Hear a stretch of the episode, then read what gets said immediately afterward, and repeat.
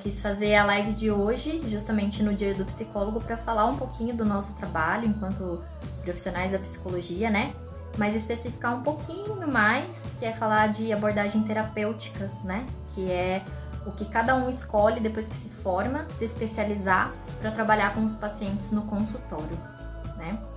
Então hoje o nosso tema vai ser basicamente o que é a terapia cognitivo comportamental.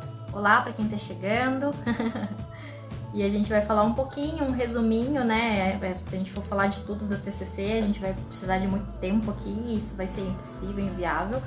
Mas queria falar um pouquinho, desmistificar sobre o que é fazer terapia, o que, que, são as abordagens terapêuticas, como que elas funcionam, o que, que a TCC tem como proposta, né? Eu acho que isso talvez possa colaborar com estudantes de psicologia que possam estar fazendo a live hoje, é, com outros profissionais que queiram conhecer um pouquinho de diferentes abordagens de trabalho, é, e com pessoas que querem buscar terapia, mas têm uma visão talvez um pouquinho distorcida sobre o que é fazer terapia, como que ela funciona, tudo isso. E eu queria contribuir com vocês um pouco com esse contexto. É, além aqui da, da Aline, da Bruna, vi que a Suelen entrou. Oi, Suelen. É, tem alguém assim que já fez é, terapia, né? Que não tem informação, vinculação nenhuma com a, com a psicologia, eu acho que tem, né? Que tá entrando aqui no grupo. É, eu vou contar um pouquinho para começar a nossa live de hoje sobre a história da TCC, então de onde que a terapia cognitiva surgiu e explicar um pouquinho para vocês o que é abordagem terapêutica. Eu acho que isso é uma coisa super importante da gente ter conhecimento.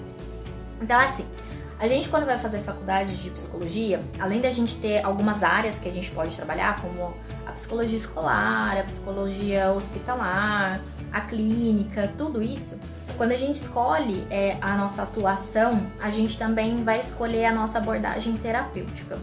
Eu costumo explicar que a abordagem terapêutica é como, metaforicamente, para ficar fácil de entender, é como se fosse uma caixinha de ferramenta que a gente escolhe, entre aspas, adquirir, né, no nosso processo, na nossa especialização, que ocorre depois da faculdade, que entende como o paciente funciona e que seria melhor para ajudar ele a conseguir alcançar os resultados que ele está buscando, tá bom? Olá, balões! Então, essa caixinha terapêutica, cada um vai escolher qual que vai querer adquirir depois da faculdade, que é a especialização na abordagem, né? Então, a abordagem terapêutica faz o psicólogo ter uma forma de enxergar o indivíduo e de trabalhar com aquilo que precisa ser trabalhado que o indivíduo está trazendo no processo terapêutico. A gente utiliza muito isso, principalmente na área clínica. E aí, é, eu quando me formei, eu primeiramente comecei a trabalhar com RH, não tem nada a ver com a clínica, fiquei muito tempo trabalhando com recursos humanos e não fiz logo de cara minha especialização na abordagem, porque eu não tinha como pretensão ainda trabalhar na área clínica. E nesse período todo que eu fui conhecer um pouquinho mais da terapia cognitiva.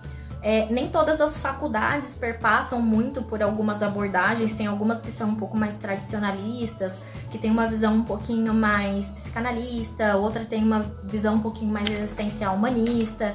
Então a faculdade acaba dando um pouquinho mais de ênfase naquilo que ela tem um pouquinho mais como base, né? Então a minha faculdade, por exemplo, ela tinha muito mais visões é, voltadas para teorias psicanalísticas do que comportamentais. A gente teve a abordagem de terapia comportamental, que vocês vão entender que difere da cognitivo-comportamental. A gente teve comportamental, mas ainda assim eu gostei, foi a abordagem que eu gostei mais na época, né, da faculdade. Mas ainda assim eu sentia que faltava alguma coisinha, sabe? Quando você fala assim, hum, ainda falta alguma coisa aqui nesse conteúdo. E aí, uh, nesse meio tempo, na minha família, minha família é basicamente formada por psicólogos, né? Meu pai é psicólogo, minha mãe é psicóloga. E nessa época, é, o meu pai, quando ele se formou e estava trabalhando na parte clínica, depois de muitos anos, é, ele fez a formação em psicanálise, né? Meu pai era psicanalista. E ele trabalhou muitos anos como psicanalista. E chegou um determinado momento que ele sentiu necessidade de mais alguma coisa. Ele falou para mim, eu lembro até hoje ele falando assim: Parece que tá faltando alguma coisa para dar um empurrão pro paciente, né? Dar uma energia pro paciente. E aí ele foi conhecer a terapia cognitivo comportamental na época, que estava no começo. Então a abordagem cognitiva, ela é até que relativamente recente, é de poucos anos para cá, né? Então, uh, na época quando ele começou a conhecer a TCC, ele falou: "Nossa, eu tô gostando". E aí ele fez a formação, se especializou e etc e tal.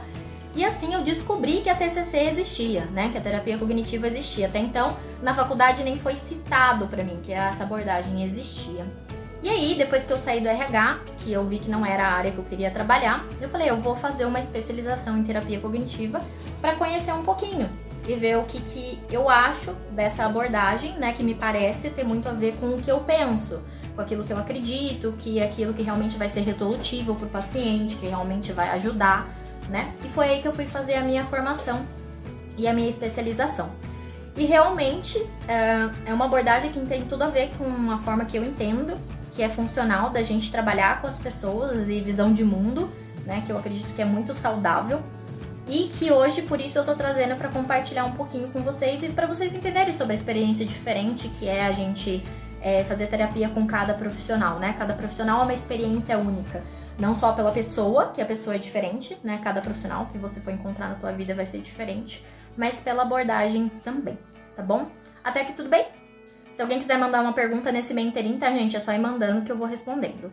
Então, uh, de onde que surgiu a terapia cognitivo-comportamental? Como que essa abordagem surgiu, né? Digamos assim.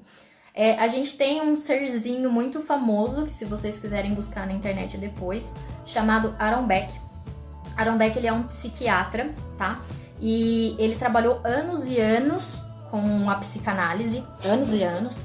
E chegou num determinado momento que, principalmente com os pacientes que sofriam de depressão, ele começou a se questionar por que estava demorando muito para o paciente deprimido sair do estado da depressão. Então ele não sabia o que estava acontecendo. Que ele falou assim: o que eu estou fazendo, eu estou trabalhando, eu estou utilizando de todas as ferramentas e técnicas de análise e o paciente não está melhorando, né? Então ele começou a ver algumas coisas muito frequentes que começaram a insatisfazer ele no trabalho dele. E ele começou a identificar e descobrir, ah, vou cortar minha história para dizer que se vocês estão gostando da live, clica no coraçãozinho aqui embaixo porque a gente vai dando mais engajamento, chamando mais gente para assistir e compartilhar isso, tá bom? Voltando para o Beck, aí ele uh, começou a se questionar e fez uma avaliação e uma reflexão muito importante, que era ele começou a entender que todos os pacientes que sofriam de depressão, eles tinham uma tríade disfuncional. O que, que é essa tríade disfuncional? Todos os pacientes deprimidos enxergavam a si mesmos como pessoas disfuncionais, então uh, incapazes, infelizes, que não dava conta de nada, que não conseguia, sempre para baixo. A visão de mundo desses pacientes também era prejudicada, então que as pessoas são críticas, que não prestam, que não ajudam, que tudo é muito difícil. E a visão de futuro de vida deles também era muito disfuncional. Então que as coisas não tinham perspectiva de melhora, que não ia dar certo, que eles nunca iam conseguir, que eles nunca iam sair desse estado. Então Aaron Beck percebeu que tinha esse padrão nos pacientes deprimidos. E ele começou a trabalhar essa tríade cognitiva com os pacientes, mudar, trabalhar essa visão, e assim foi nascendo aos poucos a terapia cognitiva. E ele utilizou muito na formação da terapia cognitiva, que eu falo em algumas lives aqui para vocês, da filosofia estoica. Eu vou falar um pouquinho mais para frente na live sobre isso. Então, o estoicismo também foi base, que inclusive algumas técnicas da terapia cognitiva surgiram a partir das ferramentas das reflexões do estoicismo, da filosofia, que é, fala sobre basicamente como que a gente vai viver uma boa vida mesmo no meio da diversidade do caos, tá? a Bruna adora. Então, o que, que o Aaron Beck colocou como fator importante para a gente começar a entender e trabalhar o paciente? ele trouxe o que a gente chama de modelo cognitivo, que é a premissa básica da terapia cognitiva e que a gente vai ensinando isso, inclusive, para o paciente. O modelo cognitivo diz o seguinte: todos nós, ao longo da vida, a gente trabalha com um fator, que é assim: acontece alguma coisa na nossa vida, a gente reage imediatamente a isso que acontece. Então, uh, por exemplo, uma pessoa brigou comigo, eu automaticamente começo a brigar com ela, tá? Então, a gente trabalha com o fato. É, situação, reação. Esse é o ponto. Aaron Beck, no modelo cognitivo, falou que a gente precisa exercitar o processo totalmente contrário disso, que é aconteceu uma situação na minha vida, eu vou pensar sobre essa situação. Então, sei lá, uma pessoa tá brigando comigo. Eu vou pensar assim: nossa, ela só quer me irritar. Então, eu tenho um pensamento a respeito disso. Inconsecutivamente, que, que eu vou gerar? Uma emoção. Então eu vou ficar com raiva dela se eu tenho esse pensamento. Essa emoção vai gerar uma reação fisiológica no meu corpo. Então, meu coração vai ficar mais acelerado, eu vou ficar com a boca seca, eu vou falar mais aceleradamente, vou ficar ofegante, vou ter uma série de alterações fisiológicas no meu corpo. E essa alteração fisiológica, por fim, vai gerar um comportamento. No caso, eu vou brigar com essa pessoa. Então, o modelo cognitivo é, trabalha com uma linha que diz o seguinte: antes de um sentimento, seja o sentimento que eu for, se eu estou triste, se eu estou com raiva, se eu estou alegre, existe um pensamento precedente a esse sentimento. Sempre.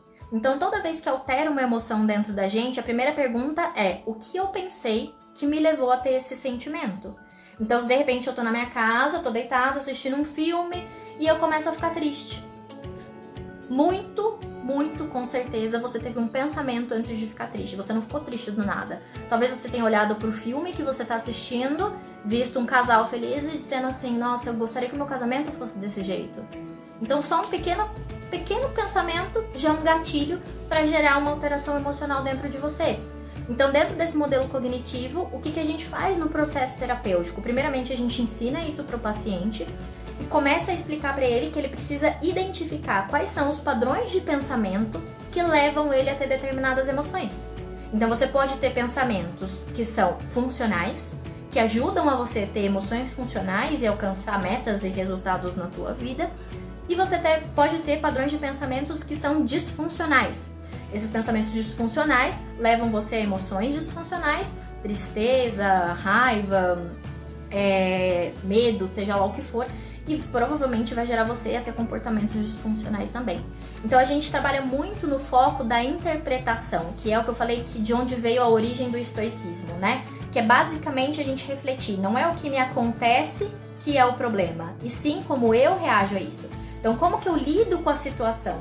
Por isso que a gente trabalha a identificar os nossos pensamentos, a gente vai ampliar um pouquinho mais agora, é, significa a gente entender também as nossas crenças. Então, o Aaron Beck também fala muito sobre crenças, e crenças não tem a ver com cunho religioso, e sim os nossos valores. Então, quais são os valores que eu tenho que vão gerar determinados padrões de pensamento nas situações da minha vida, né? Então, assim, é, isso é um ponto muito importante da gente compreender e de passar e trabalhar com o paciente não é tão simples quanto eu tô falando, por isso que a gente vai exercitando e trabalhando isso no processo terapêutico para poder fazer essas determinadas alterações. Então, aprender a lidar com as situações disfuncionais da vida e não olhar para a situação em si, mas sim da minha reação, a minha interpretação, a minha leitura, o que eu penso disso e como eu lido com isso. Então, o nosso trabalho é, é focado 100% na pessoa. Então, a pessoa vai trabalhar as questões dela para lidar com o meio e não tentar mudar o meio. É o contrário. Então, em vez de eu perguntar, por exemplo, assim, ah, por que, que a minha mãe me critica, eu vou perguntar por que, que as críticas da minha mãe estão doendo em mim. Então eu deixo de focar, tentar resolver as coisas do meio que não estão me agradando, que não estão me satisfazendo, que não estão que estão me frustrando e passo a trabalhar por que, essas coisas estão gerando interferência interna, né? Que é onde a gente tem controle sobre os nossos pensamentos, sobre as nossas atitudes, as nossas reações. A gente não tem controle sobre o meio ambiente.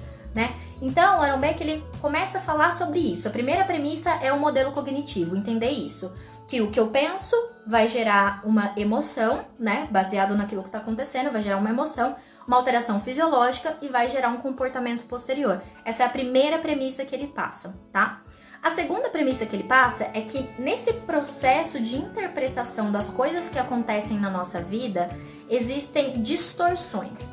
Então, que a gente, conforme vai lidando com o que acontece e interpretando o que acontece, a gente pode distorcer a nossa forma de pensar sobre o que aconteceu. Então, por exemplo, é, dentro dessas distorções de pensamento, que a gente tem várias, a gente inclusive tem nome para elas, é, a gente tem alguns padrões de distorções muito comuns. É, se eu falar para vocês, por exemplo, que a gente tem uma distorção chamada pensamento catastrófico, o que, que o pensamento catastrófico faz? Se uma pessoa chega e fala assim para você, olha, eu gostei muito do relatório de trabalho que você fez, ficou muito bom. Só que assim, eu gostaria só que você ajustasse esse trecho aqui para ficar melhor. Se teu pensamento foi o seguinte, Cara, meu chefe odiou esse relatório, ele vai me mandar embora. Foi muito ruim o que eu fiz. Como é que eu pude ter uma falha dessa? Que absurdo! Isso a gente chama de pensamento catastrófico. É quando a pessoa tira a proporção do que aconteceu e essa desproporcionalidade vai gerar uma emoção muito disfuncional dentro dela, uma alteração fisiológica também disfuncional. E qual vai ser o comportamento dela? Provavelmente, se ela trabalhar com um padrão tão catastrófico assim, ela vai ter dificuldade de fazer essa correção, ela vai se subjugar dentro da situação, ela vai pedir desculpa um bilhão de vezes pro chefe.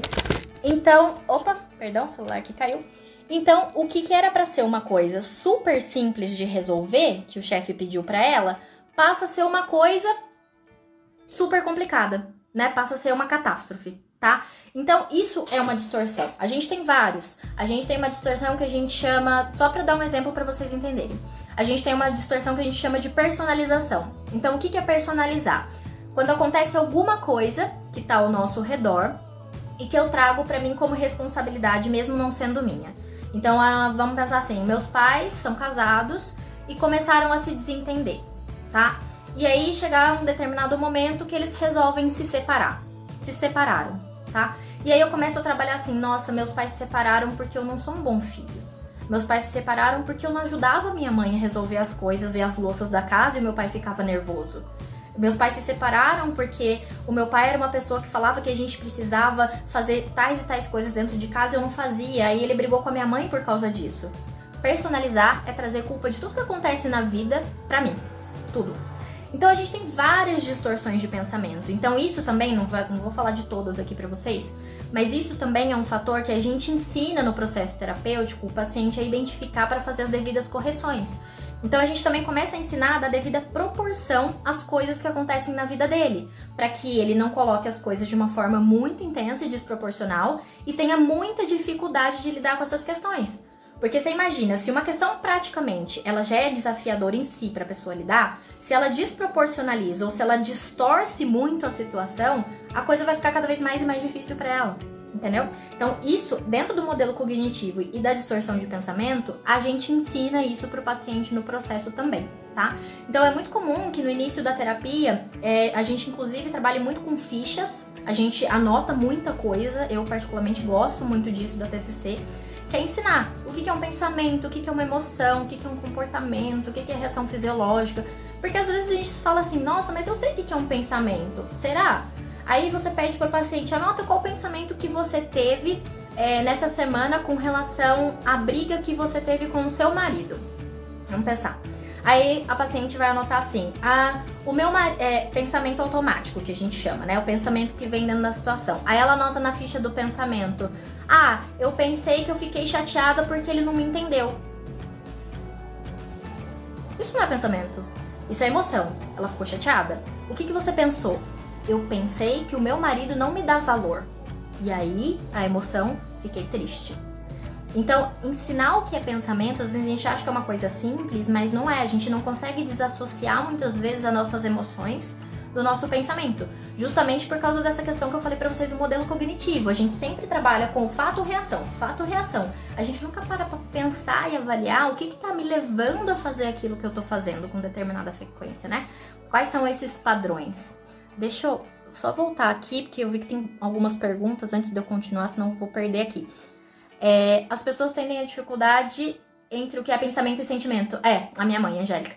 Tem dificuldade de identificar, né? Acabei de falar, exatamente. Elas têm muita dificuldade de identificar o que, que é pensamento, o que, que é comportamento, o que, que é um sentimento.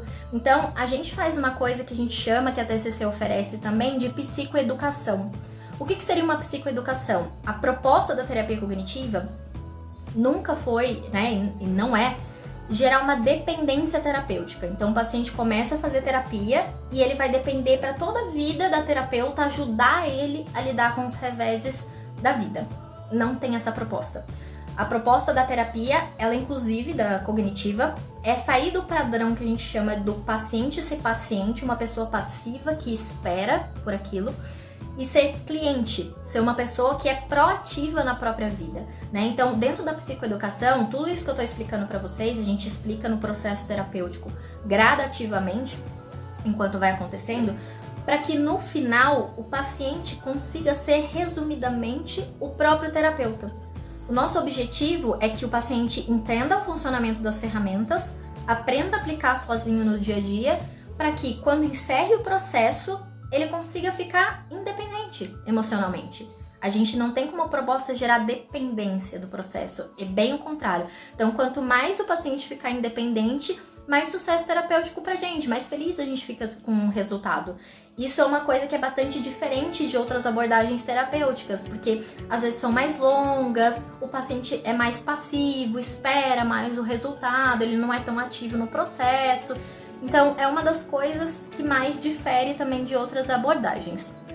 Aí a Bruna pergunta: uh, como a pessoa pode perceber padrões de sentimentos, comportamentos aprendidos pelos educadores? Bruna, às vezes a pessoa passa a vida inteira sem perceber. A vida inteira sem perceber. Geralmente a gente percebe alguma coisa que não tá dando certo pra gente quando começa a atrapalhar a nossa vida. O nosso dia a dia, as nossas relações. E aí eu começo a pensar por que, que aquilo não tá dando certo pra mim. E a gente só vai descobrir, se descobrir um dia, que isso tem a ver com os padrões que a gente aprendeu ao longo da nossa vida no processo terapêutico. Basicamente isso. Uh, ou na nossa autorreflexão, né? O que é muito difícil de acontecer para a gente entender algo tão, tão, tão a fundo assim, né? Então, por exemplo, uh, se você tiver pais que tiveram um relacionamento muito disfuncional, a gente tem uma propensão a repetir alguns erros e algumas falhas dos nossos pais em relacionamentos conjugais. Então, às vezes a gente percebe, às vezes a gente não percebe. E muitas vezes a gente vai buscar ajuda terapêutica para entender por que, que o relacionamento não tá dando certo. Se é o outro, se sou eu, se eu tô fazendo alguma coisa certa, se tô fazendo alguma coisa errada. E aí é aí que a gente acaba descobrindo, né, é, alguns padrões que não são muito saudáveis, que são essas crenças que o Aaron Beck fala, tá? É, deixa eu voltar. Vamos lá. Opa. Ah, a Natália, virginianos. É. Esses negócios desses signos, viu, Nath? Não vou falar nada. Mas brincadeiras à parte. Então vamos lá, o que, que eu tava explicando para vocês? Tem a parte do modelo cognitivo que a gente tava falando. Opa! Ai meu Deus. Ah, aqui. Uh, e na vida adulta, longe dos pais, muitas vezes a gente se vê tendo comportamentos que a gente não gosta também quase sem perceber, né? Quando vimos, já fizemos. Ah, super, super. Isso é. A reprodução de padrões comportamentais é, é uma coisa muito comum de acontecer no nosso dia a dia, que a gente só vê, geralmente, ou no ato da ação, quando a gente lembra de quando a gente passou por isso, ou no processo terapêutico mesmo. Não é uma coisa que a gente descobre naturalmente. Às vezes é bem durante o processo ou na vivência de alguma coisa.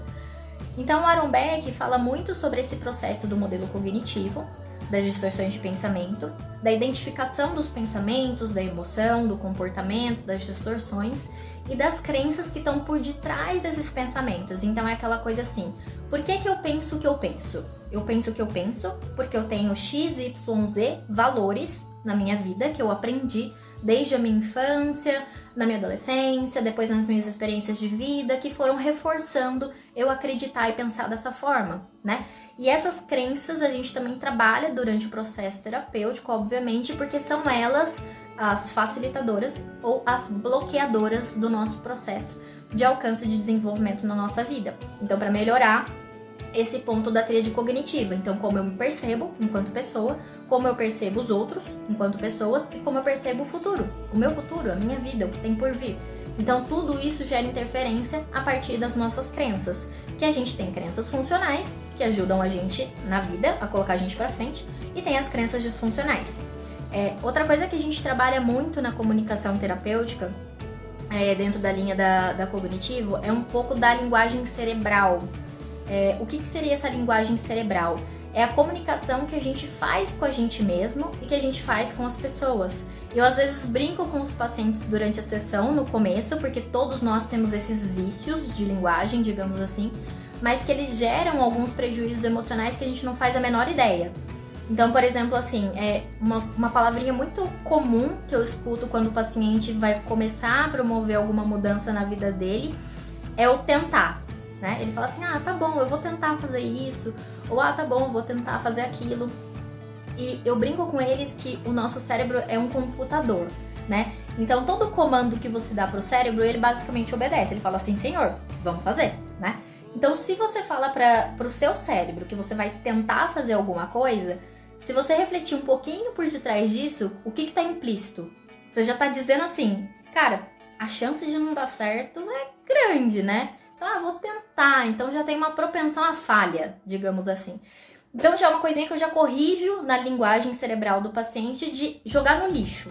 Então pega a palavra tentar, joga no lixo e começa a utilizar outras palavras no lugar. Tipo, uh, eu vou me esforçar, eu vou me dedicar, eu vou me empenhar, eu vou treinar. Porque tudo isso diz que você vai começar num processo de ascensão. Então que você tá jogando a sua energia para progredir e alcançar esse resultado. Então, se você já tem uma linguagem de tentar, a chance de você nem se esforçar para conseguir é grande.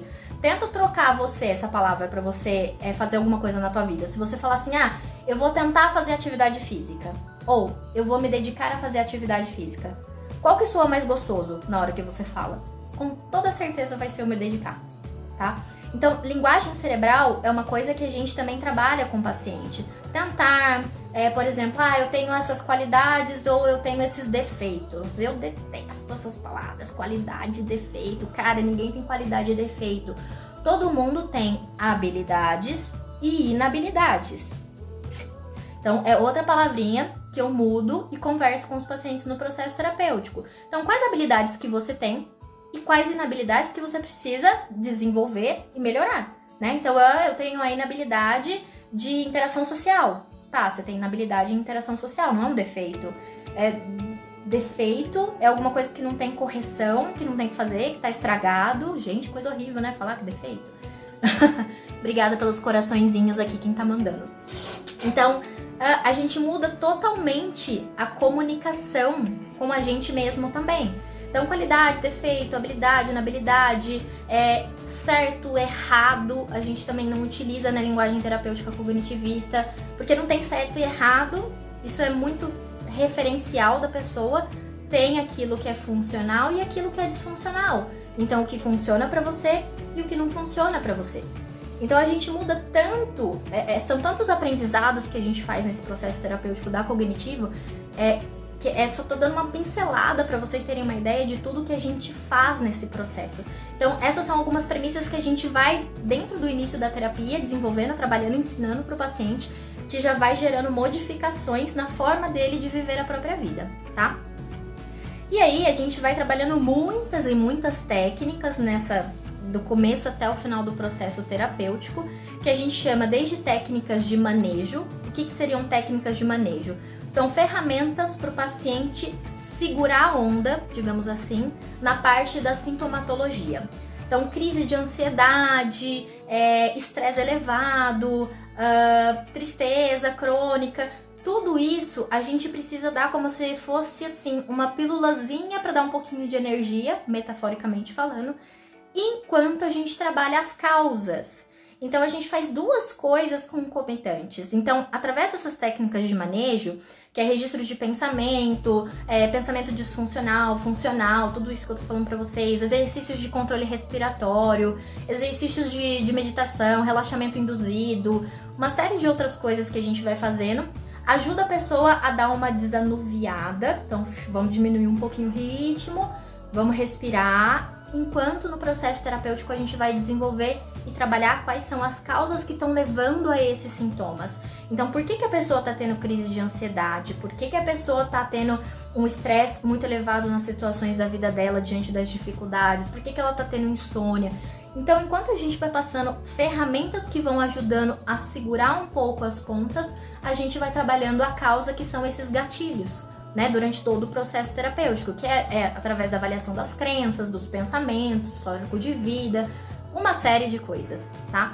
Então, a gente tem essas duas formas que a gente trabalha e que eu acho que são muito importantes, que não é ficar focando só no sentimento do momento. Ou seja, se a paciente traz a queixa de crise de pânico, você não vai só dar a ferramenta para ele é, manejar a crise de pânico, ou seja, cortar a crise, porque a gente tem ferramenta para isso. Ah, corta a crise de pânico, faz isso que corta, corta, de fato.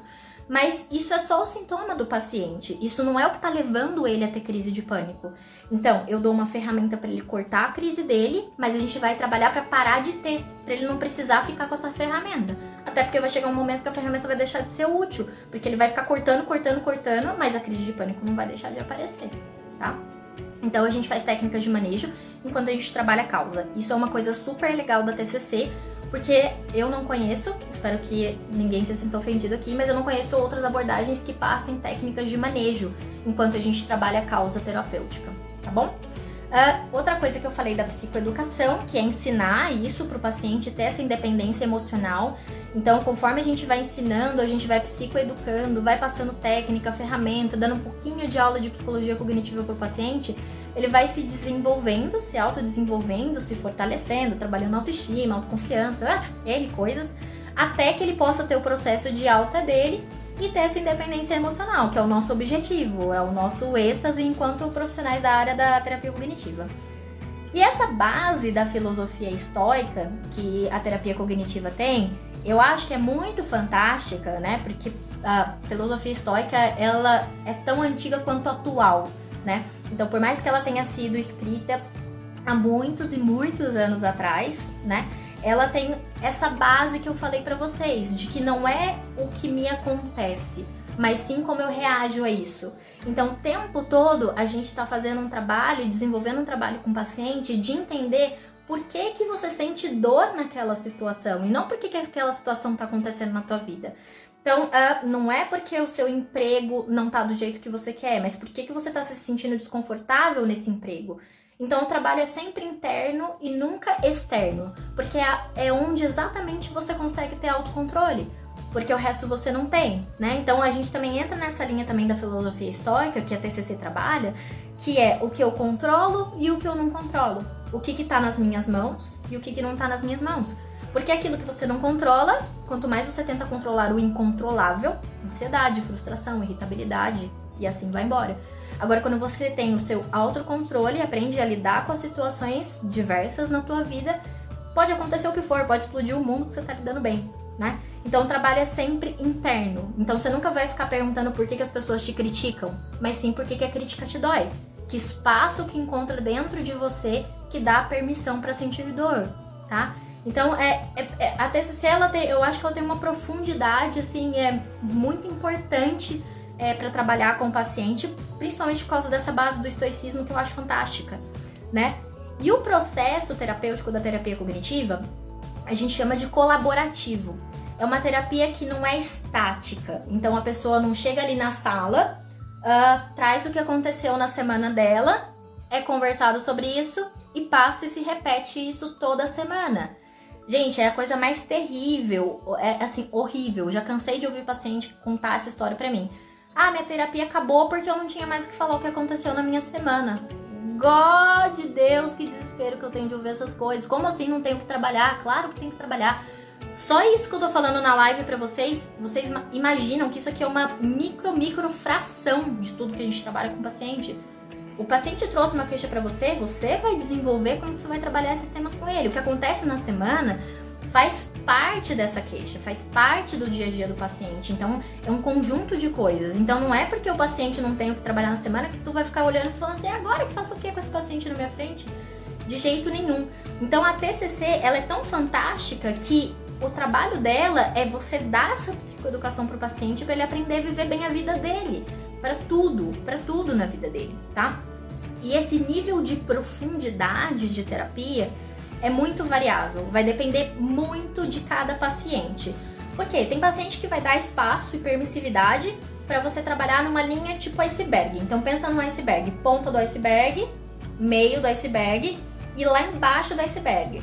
Tem paciente que vai chegar para você, pro terapeuta, e que vai dizer o seguinte: ah, eu quero parar de ter crise de pânico.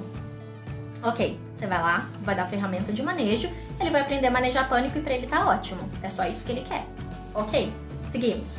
Vai ter paciente que vai falar assim: eu quero parar a crise de pânico, mas eu também quero parar o que tá me causando a crise de pânico. Eu também quero cortar o meu gatilho, entender por que eu tô tendo e resolver isso. Ok, trabalhamos causa, trabalhamos o gatilho. E vão ter pacientes que vão querer trabalhar lá embaixo, que é o que eu falo sobre aprender a viver bem. E esses pacientes são poucos, infelizmente. Eu espero que isso tenda a aumentar gradativamente.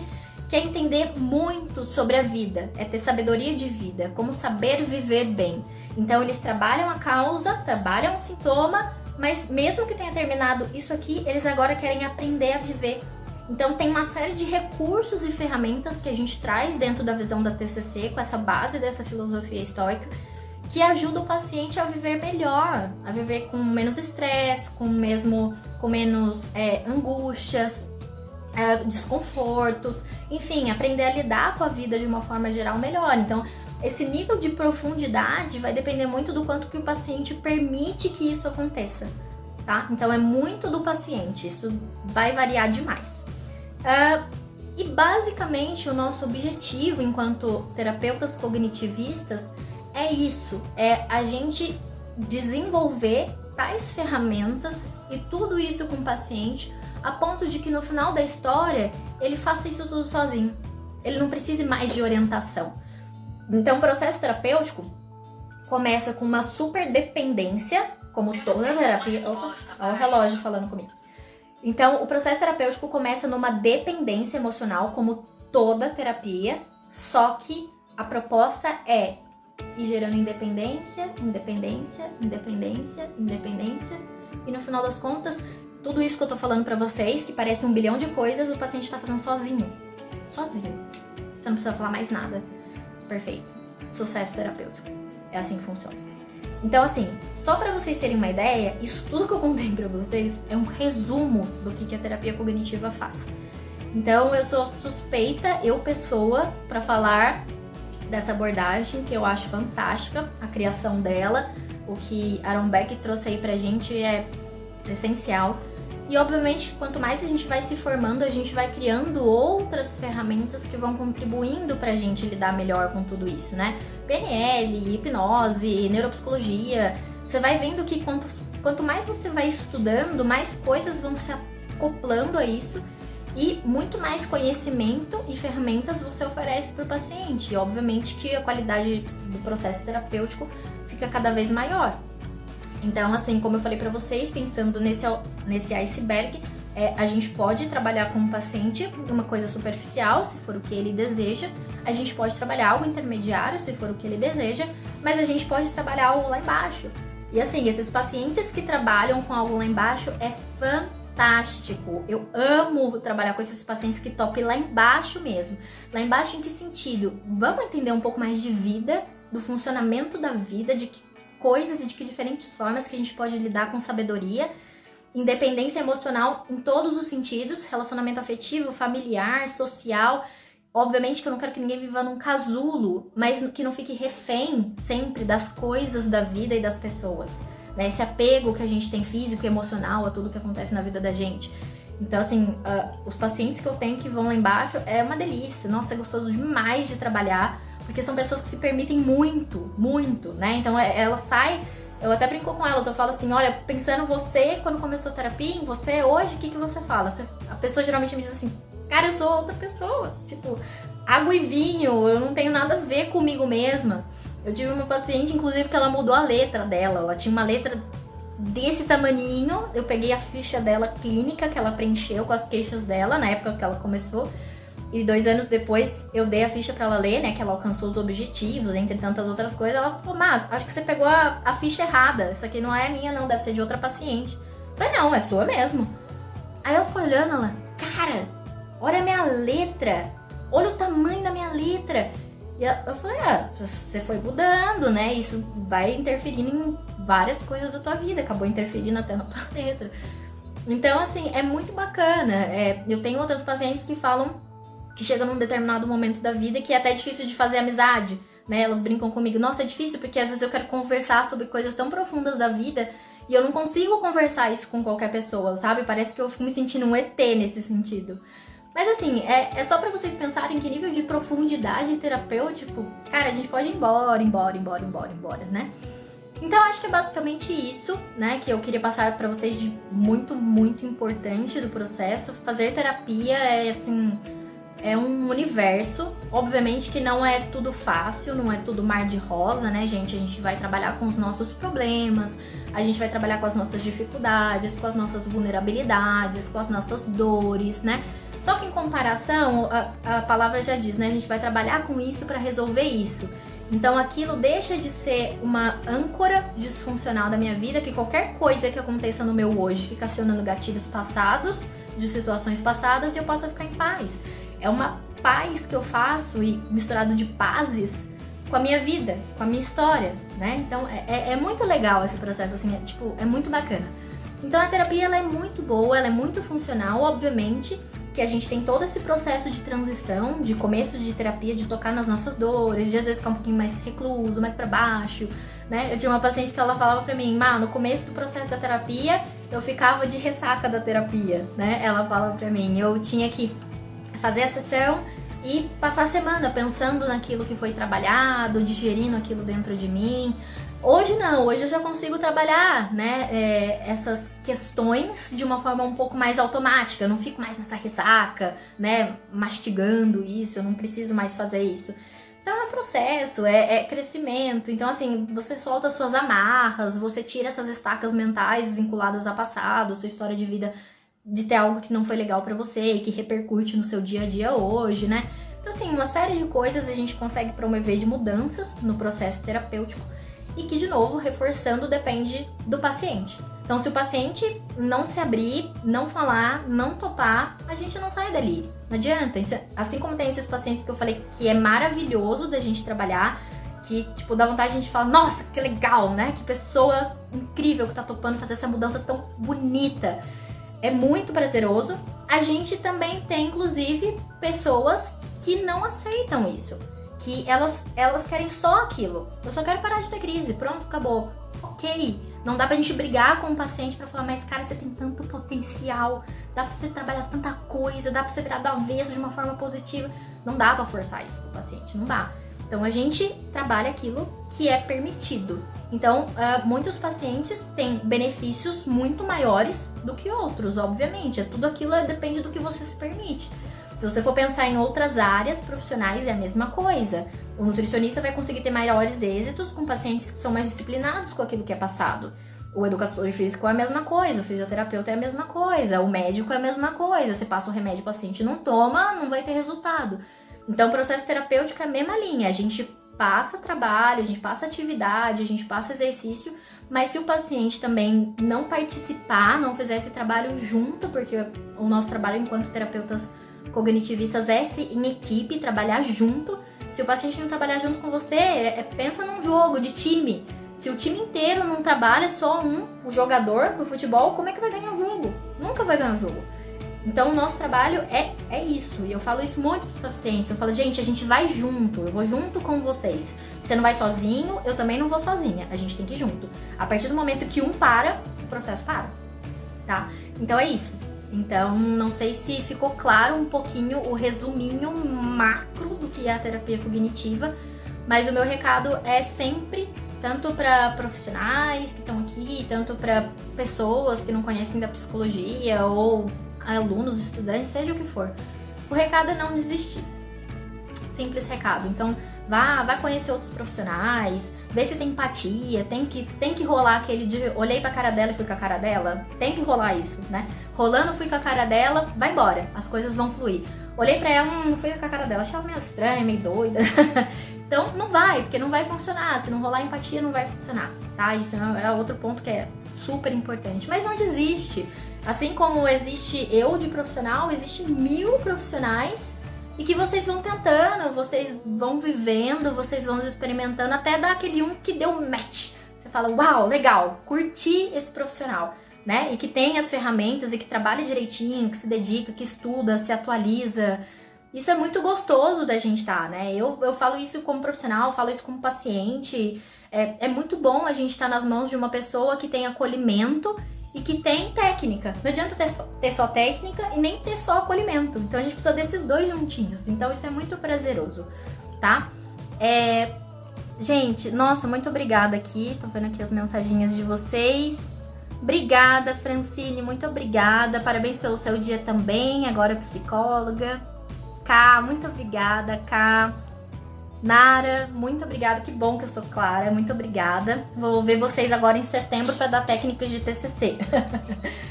Gente, então é isso. É, vocês querem me fazer alguma pergunta? Alguém tem mais alguma dúvida? O é, que, que, vocês acharam? Era mais ou menos o que vocês esperavam? Nada a ver com o que vocês esperavam? Foi bom? Não foi bom? Eu espero que tenha sido bom. Amanhã tem uma live com uma, uma advogada, a Dayana, e a gente vai falar de gestão emocional e autocuidado. Vai ser super bacana, vai ser às 7 da noite. Então, já deixo aí salvinho quem puder, quem tiver com tempo tranquilo de assistir, a gente vai falar muito sobre isso. Basicamente, a gente vai entrar é, para falar sobre autoconfiança, autoestima, é outro ponto que a gente também trabalha. TCC, gente, falar uma coisa para vocês, eu amo tanto. Porque assim, a gente tem tanta coisa para aprender, tanta coisa para aprender que quando alguém me fala que não tem o que fazer na sessão da terapia, eu fico pensando, que jeito? Como que não tem o que fazer? Tem muita coisa pra fazer, não dá tempo de fazer tudo que você quer fazer com o paciente. O meu contrário, pensando, tem tanta coisa que eu quero trabalhar com essa pessoa para ela alcançar o potencial dela, tem tanta coisa boa para fazer com essa pessoa que eu falo, gente, eu preciso de mais dia com o paciente. Bem ao contrário, tem gente que fala que, que não tem que fazer, eu penso ao contrário. Mas por quê? Porque a gente tem que ter planejamento terapêutico. Isso é muito importante no processo. Mas enfim, não vou entrar muito aqui, senão vou falar muito. Eu sou suspeita para falar. É. Aline Rocha. Ah, que bom, Aline, que você gostou. Olha, uma live por semana eu vou tentar, mas é um pouquinho difícil, sabe? Eu tenho uns alunos aqui, inclusive, que eu tenho que preparar a aula para eles. Mas assim, é... fico feliz que você tenha gostado. Tem os podcasts no Spotify, quem quiser ouvir, tem vários temas também, falando de vários assuntos diferentes dentro dessa visão da terapia cognitiva, tá? Nara, eu agradeço, que bom que você tá gostando das aulas. Muito obrigada. A gente vai ter aula em setembro de novo. Obrigada, Francine. É... A... Vocês vão gostar da próxima aula. A próxima aula é técnicas, a gente vai falar várias coisas super legais. Uh, Ai, Sérgio, você tá aí, tudo bem? Ai, gente, verdade, olha, a Aline tava falando aí, na amanhã tem a live com essa advogada falando de autoestima e gestão emocional que eu falei para vocês. E na semana que vem o Dr. Sérgio Rosa, o psiquiatra, vai estar tá falando aqui comigo. Eu vou postar ainda, não postei, calma. A gente vai falar de ansiedade e de insônia. Teminha assim bem, bem legal, tá bom? Gente, alguma dúvida? Alguém quer perguntar alguma coisa ou comentar mais alguma coisa? Eu vou finalizar a live. Agradeço muito por todos vocês que ficaram aqui até o final. Bastante gente ficou até o final. Muito obrigada. É, eu tenho uma frase que eu usei muito essa semana, não sei porquê, foi coincidência, eu acho, de alguma forma. É, que é da Madre Teresa de Calcutá, né? Ela fala que uma gota d'água não é o oceano mas muitas gotas d'água formam o oceano. Então acho que se a gente conseguir contribuir com uma pessoinha, cara, a gente já contribui muita coisa. Se a gente já conseguir cuidar de uma mente, de uma pessoa, se a gente já conseguir fazer uma mudança, pensa quantas gotinhas assim juntas que a gente já não tá colaborando para o mundo ser melhor. Nossa, fantástico. Então eu acho que essa é a nossa linha de raciocínio e de pensamento é, te conhecer agora, mas vou te acompanhar. Obrigada! Doutor Sérgio é excelente, Nara. Eu concordo. Excelente psiquiatra, excelente médico. Se alguém estiver precisando de médico, pode passar no Doutor Sérgio Rosa. Gente, gratidão, muito obrigada. Boa noite para vocês. Bom descanso. Boa semana. Amanhã estou aqui de novo com a Dayana às sete da noite. Se alguém quiser me mandar alguma pergunta, me manda inbox. Tem o grupo do Telegram que eu sempre compartilho e converso um pouquinho sobre os posts, trazendo algumas reflexões. É só buscar no Instagram que também tem lá o grupo do Telegram, tá bom? É, Bu Freitas, amanhã, amanhã tem a, a live com a Dayana para falar de autocuidado e gestão emocional. Obrigada. Aline, manda, manda mensagem para mim no Instagram que eu te passo dos cursos, tá bom? Gente, obrigada, obrigada, obrigada. Muita gratidão, fico muito feliz de compartilhar, que seja com um de vocês, já estaria muito feliz, tá? Bom descanso para vocês. Mandem dúvidas se vocês quiserem. Se vocês quiserem me dar ideia de temas que vocês querem ouvir ou conhecer ou falar sobre, fica à vontade, pode me mandar. A gente vai bolando, vai se organizando e vai dividindo aí essas experiências. Tá bom?